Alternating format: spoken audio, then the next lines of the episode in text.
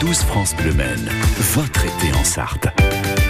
Allez, chaque matin de l'été, France Bleu s'associe à l'association Men Science pour répondre à telle ou telle question que l'on se pose avec ce matin un petit désagrément qui nous est tous arrivé au moins une fois. Mais pourquoi, pourquoi diable une coupure avec du papier fait-elle si mal, Stéphane et Bérénice Imaginez la scène. Vous lisez votre hebdomadaire gratuit Le Mans Ville dans le tram et paf, au détour d'un virage, votre main frotte le long de la feuille hmm. que vous êtes en train de lire. Ni une ni deux, vous venez de vous faire une coupure à la pliure des deux premières phalanges de votre index. Ça se voit à peine, mais la douleur ressentie, elle, ne passe pas inaperçue. c'est vrai que c'est désagréable. Hein. Cette mésaventure, bien qu'anodine, arrive toujours sans crier gare. D'ailleurs, par les vitres du tram, vous pouvez voir que vous êtes arrivé à cette station.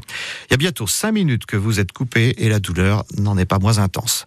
La faute à qui? Aux nocicepteurs, ces cellules sensibles aux lésions cutanées, entre autres, qu'elles soient d'origine thermique, chimique ou mécanique, comme c'est le cas en ce moment. Ces cellules sont évidemment très nombreuses au bout de nos doigts, ce qui fait que, paradoxalement, cette petite coupure peut être plus douloureuse qu'une blessure plus grave. Une fois que le papier a sectionné euh, la peau de votre doigt, les nocicepteurs envoient des signaux au cerveau qui les traduit immanquablement en douleur. La coupure semble bien nette, presque propre et ne saigne même pas Alors ne vous fiez pas aux apparences. Hein. Euh, elle ne fait peut-être que quelques millimètres de longueur, mais elle est loin d'être régulière. Observée au microscope, la feuille qui en est responsable ressemble plus à une lame de scie qu'à celle d'un couteau. Autrement dit, l'épaisseur de la feuille a entaillé votre peau en déchirant les cellules de l'épiderme jusqu'à atteindre le derme. Sinon, vous ne sentiriez même pas le désagrément. Pour ne rien arranger, ces bords tranchants laissent derrière eux des particules irritantes qui vont vous faire regretter de ne pas avoir enfilé des gants de boxe avant de lire votre hebdo local. Mais parfois, la coupure va jusqu'au sang. Oui, et c'est même souhaitable d'une certaine façon. Alors d'accord, c'est moins pratique si vous risquez de, de vos vêtements sans même vous en rendre compte. Mais le sang permet, en coagulant, de protéger les terminaisons nerveuses en formant une petite croûte.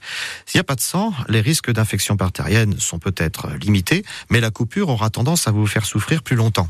D'autant que le moindre mouvement risque de réouvrir la plaie et la stimulation des nocicepteurs provoque de nouveau la douleur. Et une question me, me, vient, ce genre de petite coupure est-elle dangereuse pour les hémophiles? Alors heureusement non. La personne hémophile ne va pas saigner plus abondamment qu'une autre personne si elle se coupe légèrement. Le, petit saignement mettra juste un peu plus de temps à s'arrêter. Comme tout à chacun, la désinfection et l'esparadrap sont des soins élémentaires à pratiquer pour ce genre de mésaventures bénignes.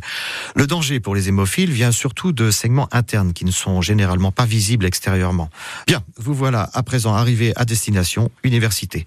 Pensez à aller à la pharmacie pour acheter du désinfectant, mais de grâce, épargnez-vous de payer en papier-monnaie avec des petites coupures. forcément.